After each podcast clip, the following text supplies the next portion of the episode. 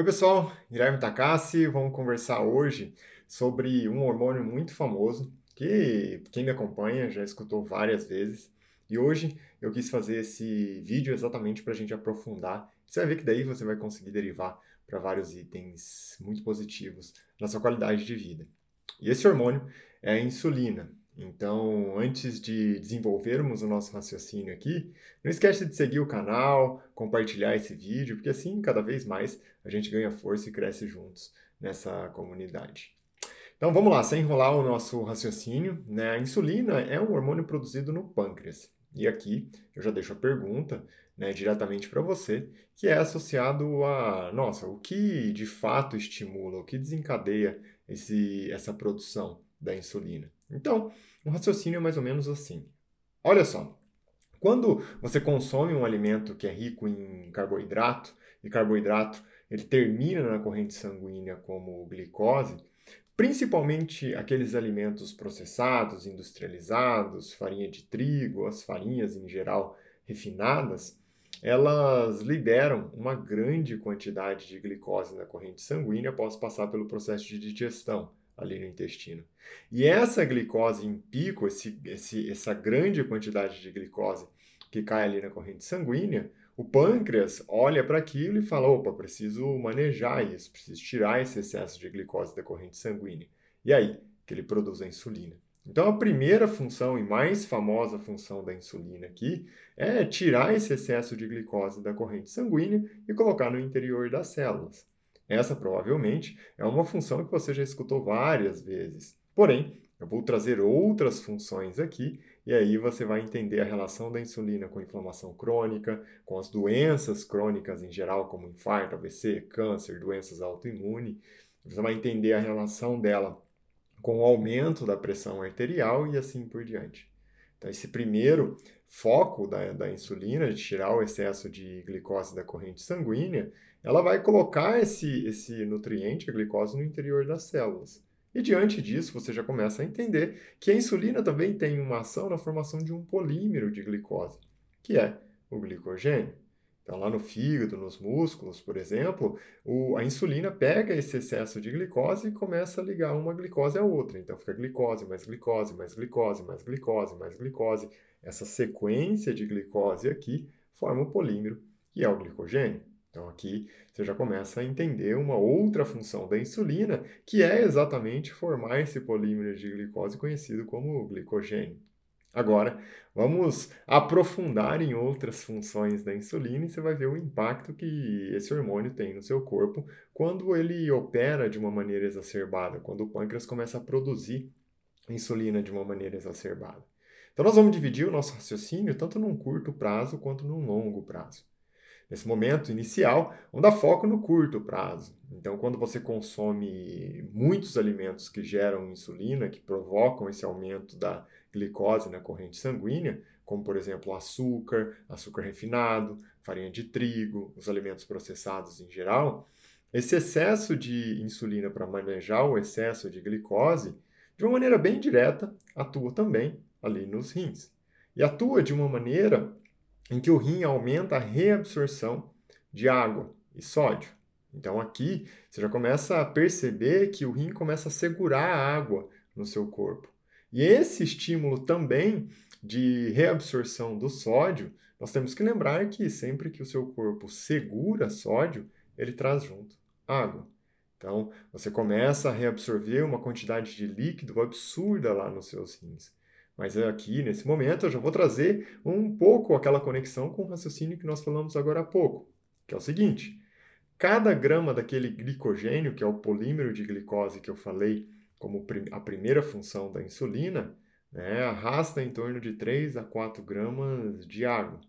Então vamos fazer um cálculo rápido. Se no fim de semana você consumiu ali uma quantidade maior de processados, de carboidrato refinado, de um doce com açúcar refinado, algo nesse sentido, você começa a entender o porquê.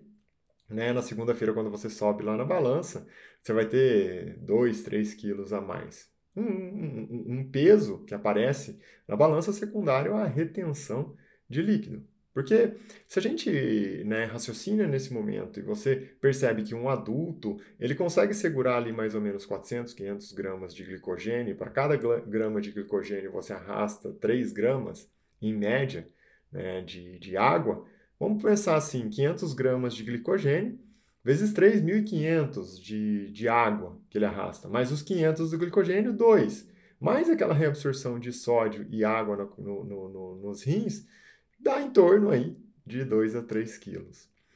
Nesse instante, né, tem uma notícia boa, que se isso for uma coisa esporádica, você vai acabar perdendo esse líquido ao longo da semana. No entanto, eu quero trazer outros dois raciocínios aqui para você a partir desse conceito da ação da insulina. Que é o quê? Para para pensar no seguinte, né? Então, diante desse, desse cenário, eu falei e chamei a sua atenção aqui que a insulina está estimulando reabsorção de sódio. Então, na realidade, quando você se pergunta assim, nossa, o excesso de sódio, o excesso de sódio no corpo, o excesso de sódio na alimentação, tudo isso está conectado exatamente com aquilo que você já sabe, eu não preciso nem falar, que é o quê? Aumento da pressão arterial. Agora, né, você vai quebrar um paradigma muito interessante, que é o seguinte: muitas vezes as pessoas pensam que o aumento da pressão arterial está associado ao consumo de sal.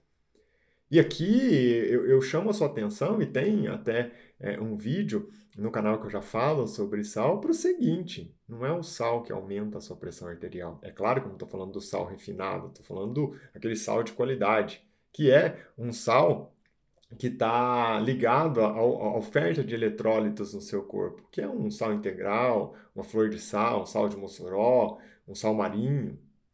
Diante desse raciocínio, se nós percebemos que a pressão arterial ela aumenta sim pelo excesso de sódio e quem coordena, segura o sódio no corpo é a insulina aumentada e quem aumenta a insulina é o excesso de glicose e o excesso de glicose vem do açúcar, da farinha de trigo, dos carboidratos refinados, aquele conceito de culpar a pressão alta pelo sal não faz o menor sentido. E esse, essa é a quebra de paradigma, porque a pressão ela aumenta pelo excesso de insulina, e quem aumenta a insulina é o excesso de açúcar. Essa quebra de paradigma, muitas vezes, as pessoas é, é, ficam até confusas, mas quando você coloca isso em prática, você vai ver que ao começar a reduzir o carboidrato refinado, a pressão arterial começa a melhorar também. E junto com isso, né, se você reduz o carboidrato, vou trazer aquele segundo ponto que eu falei agora há pouco que é o quê? Você começa a perder líquido. Então você para de reter esse, é, é, esse sódio e também para de segurar líquido no seu corpo. Qual é a consequência? A pressão começa a chegar no lugar por conta própria. Esse conceito está né, tá muito amarrado àquele braço mais precoce da ação do excesso de insulina. E eu quero trazer para vocês também um efeito mais crônico. Imagina que seu corpo é, é, diariamente está exposto a um excesso de glicose e, consequentemente, a um excesso de insulina. Isso no curto prazo você já entendeu os efeitos. E no longo prazo, né, de uma maneira sustentável, o que, que acontece?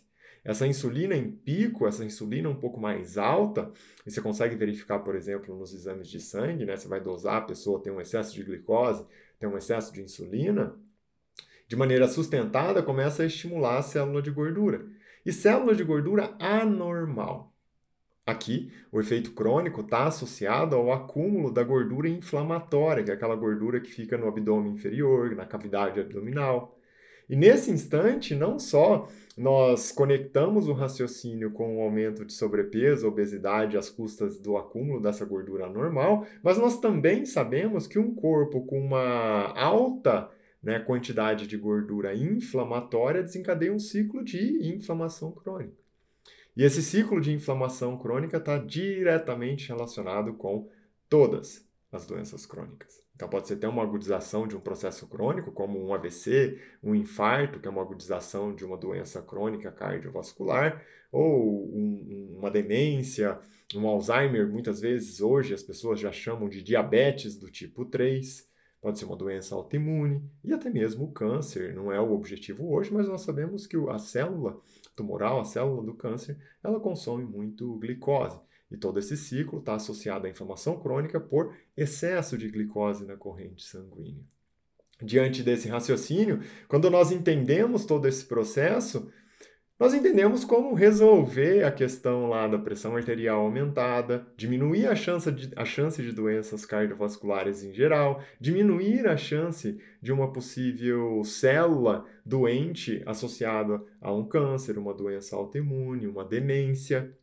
Olha o impacto que você começa a ter quando você entende a ação da insulina no seu corpo. E sem nenhum segredo, qual que é o raciocínio para nós? Eu preciso reduzir o consumo do excesso de glicose, né? tirar esse excesso de glicose, então reduzir o consumo de farinha de trigo, que oferece, através da milopectina, uma grande quantidade de glicose para a corrente sanguínea. Eu preciso reduzir a quantidade de açúcar, de açúcar refinado, que oferece uma grande quantidade de glicose para a corrente sanguínea, os alimentos processados, enriquecidos ali com carboidratos refinados em geral, que também oferecem uma grande quantidade de glicose na corrente sanguínea. Afinal, excesso de glicose provoca excesso de insulina.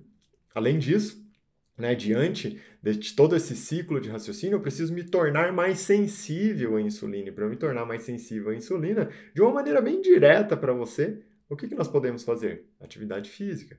Quando você se expõe à atividade física, você vai lá, faz um exercício, aumenta a frequência de batimentos do seu coração, pelo menos umas três vezes por semana, durante 30 minutos a uma hora, isso torna você, o seu corpo, mais, as suas células mais sensíveis à insulina.